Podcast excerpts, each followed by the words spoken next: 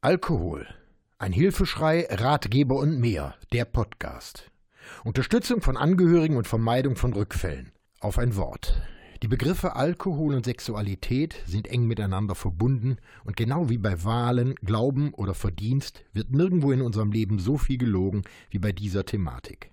Dabei ist das Spektrum der Erfahrungen unter Alkoholeinfluss sehr breit gefächert. Alkohol ist bekanntlich ein Nervengift und greift das Gehirn an.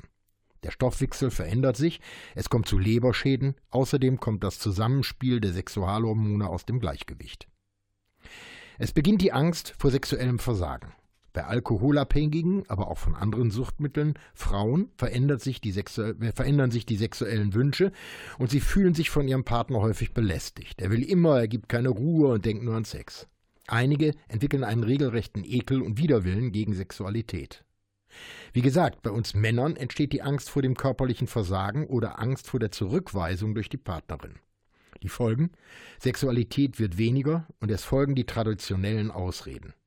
Müdigkeit, körperliche Erschöpfung, Kopfschmerzen, Sorgen um Kinder oder andere Angehörige oder beruflicher Stress werden hier immer sehr gerne angeführt. In vielen Fällen reicht aber schon die allabendliche Fahne als Mittel eine Annäherung zu verhindern.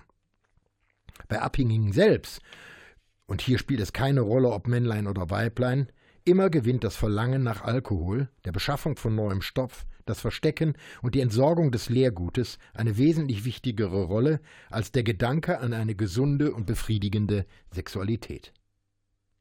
Die einzelnen Phasen und Wirkungsweisen im Zusammenspiel von Alkohol und Sexualität sind äußerst unterschiedlich, aber das Verhalten von betroffenen, trinkenden Männern ist fast identisch. Zu Beginn der Trinkerkarriere steht das Liebesspiel mit zärtlichem Vorspiel. Es folgen akrobatische Pflichtübungen und am Ende besteht das völlige Desinteresse. Wenn es durch die Zunahme der Alkoholmengen zu Erektionsstörungen kommt, wird die Partnerin für die eigene Unfähigkeit verantwortlich gemacht und in vielen Fällen kommt es auch zu Gewalttätigkeiten. Zu Beginn übernimmt die Partnerin automatisch die Verantwortung. Es ist der Wunsch, die Ehe, die Beziehung und die Liebe zu retten. Das typische Verhalten. Vielleicht liegt das ja an mir, vielleicht bin ich nicht mehr attraktiv genug, vielleicht gebe ich mir nicht genug Mühe, vielleicht bin ich nicht mehr geil genug. Sie versuchen einfach alles. Ich weiß, das Thema ist heikel und nur wenige Selbsthilfegruppen und Suchtgruppen trauen sich, das Thema Sucht und Sexualität offen zu diskutieren. Und genau das muss sich ändern. Wie die Ergebnisse zeigen, gibt es viele Ansätze, eine Veränderung herbeizuführen und innerhalb von Selbsthilfegruppen eine Unterstützung für alle Betroffenen anzubieten. Spricht man mit den Selbsthilfegruppen, öffnen sich die Gruppenmitglieder und diskutieren in einer unglaublich offenen Art und Weise. Ein Meinungsaustausch findet statt. Vorschläge auch für künftige Verhaltensweisen werden erstellt. Das Thema wird dann auch in die Gruppenarbeit übernommen.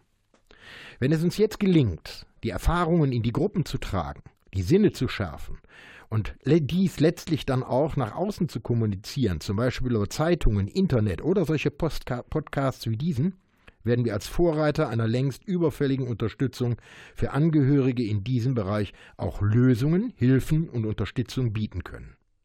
In jedem Fall aber sollte dieses Thema in jeder Gruppe und auch auf Facebook, im Radio eine wesentlich höhere Bedeutung erfahren.